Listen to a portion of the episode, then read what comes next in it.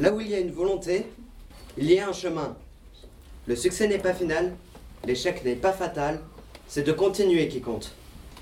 Winston Churchill a fait cette déclaration pour encourager les Anglais à se battre jusqu'à la fin sans pouvoir leur promettre la victoire. En partant de cette citation, on peut se demander, mais qu'est-ce que la réussite dans la vie d'un homme? Pour certains, réussir veut dire réussir dans leur vie professionnelle ou dans leurs études. Pour d'autres, se marier, avoir une belle famille et avoir des enfants. La réussite est donc subjective. Elle dépend de nos besoins et de nos envies, de nos idées, et elle peut changer à travers le temps. Comme par exemple dans Le Seigneur des Anneaux, que je vous conseille de lire. Sam, le serviteur de Frodon, s'il veut partir à l'aventure, c'est à la base pour voir des elfes. Mais par la suite, son seul et unique but est de rester avec son maître et de veiller sur lui. Mais posons-nous la question, est-ce que la réussite peut être totale? C'est discutable. Comme par exemple, réussir en, trichant rime plutôt à un échec. Imaginez quelqu'un qui, qui passe un examen pour devenir informaticien. Non seulement si elle triche, non seulement elle n'aura pas l'âme tranquille, mais en plus, elle va se faire renvoyer pour inaptitude. Si l'on pense à l'argent, en effet, beaucoup de gens rêvent d'être riches.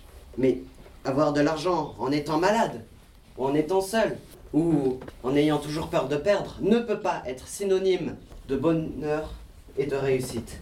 Regardez par exemple la famille Mars, qui sont connus pour les caramels enrobés de chocolat. Ils ont aussi la plus grande entreprise dans le monde agroalimentaire. Et ça ne les empêche pas de vivre simplement et discrètement. Et oui, ils habitent dans une petite caravane, et c'est Madame Mars qui fait la cuisine. Voilà des gens riches et heureux grâce à leur humilité. Humilité difficile, car il n'y a pas que l'or comme vrai faux ami de la, de la réussite. La beauté, la force et la célébrité, tout ça sont de fausses victoires.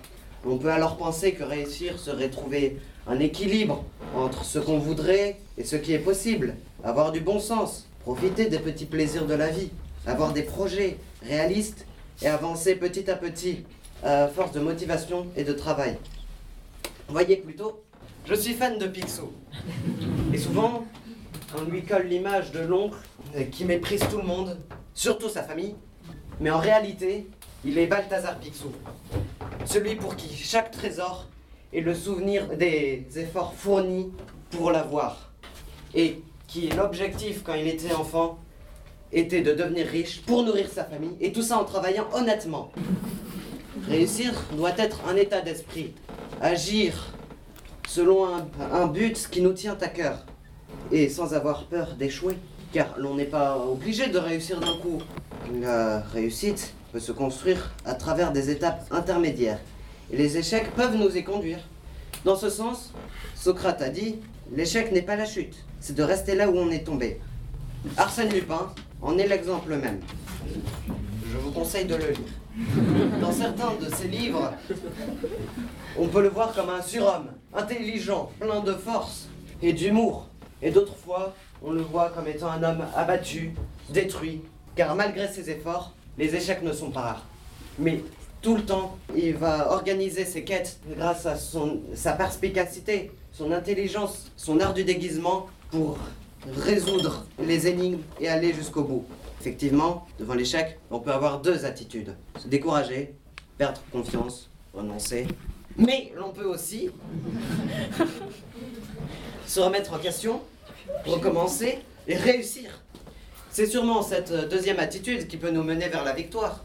Ainsi, l'optimisme et la foi peuvent être des moteurs de la réussite. Dans ce sens, Jésus a dit dans la Bible, je vous conseille aussi vivement de si si vous avez de la foi et que vous ne doutez pas, vous pourrez dire à cette montagne, va-t'en et jette-toi dans la mer, que cela arrivera. Il démontre ainsi la force du courage et l'espérance qui stimulent la volonté et la motivation. L'on peut donc considérer que réussir veut dire agir, se donner les moyens, avoir confiance, y croire. Je vais vous donner quelques exemples de réussite. Il s'agit de gens qui n'ont pas renoncé devant l'échec. un philosophe du nom de Charles Pépin, qui a écrit un livre sur les vertus de l'échec. Je vous conseille de vivement, enfin, si vous aimez la philosophie. hein. Il s'est adressé pour ce livre à des personnes célèbres. Mais peu ont accepté de réfléchir à ce sujet. Je vous explique pas le pépin. Dans ce livre, il raconte aussi des histoires vraies très intéressantes, en particulier celle de Thomas Edison. Il est certain que l'on n'invente pas l'électricité en un claquement de doigts, ou encore en frottant un ballon contre de la laine, mais non. Edison a un jour déclaré à propos de ses défaites Je n'ai pas échoué des milliers de fois, j'ai réussi des milliers de tentatives qui n'ont pas fonctionné. Alors pourquoi pas nous? Comme par exemple, moi je suis assez nul pour faire des jeux de mots. Ma soeur me le répète à chaque fois. Mais par contre, j'arrive à faire plein d'autres choses, comme par exemple dans les voyages en voiture. Et qu'il y a des enfants avec toujours la même question. Quand est-ce qu'on arrive? Eh bien, je sais bien les faire patienter. Et même à les faire rire avec des jeux de mots que je retiens de sketch. S'il est très difficile de réussir à chaque fois, il ne faut surtout pas abandonner et utiliser tous les obstacles comme des marches d'escalier pour arriver à notre but. Au fond, comme l'a dit Winston Churchill, c'est de continuer qui compte.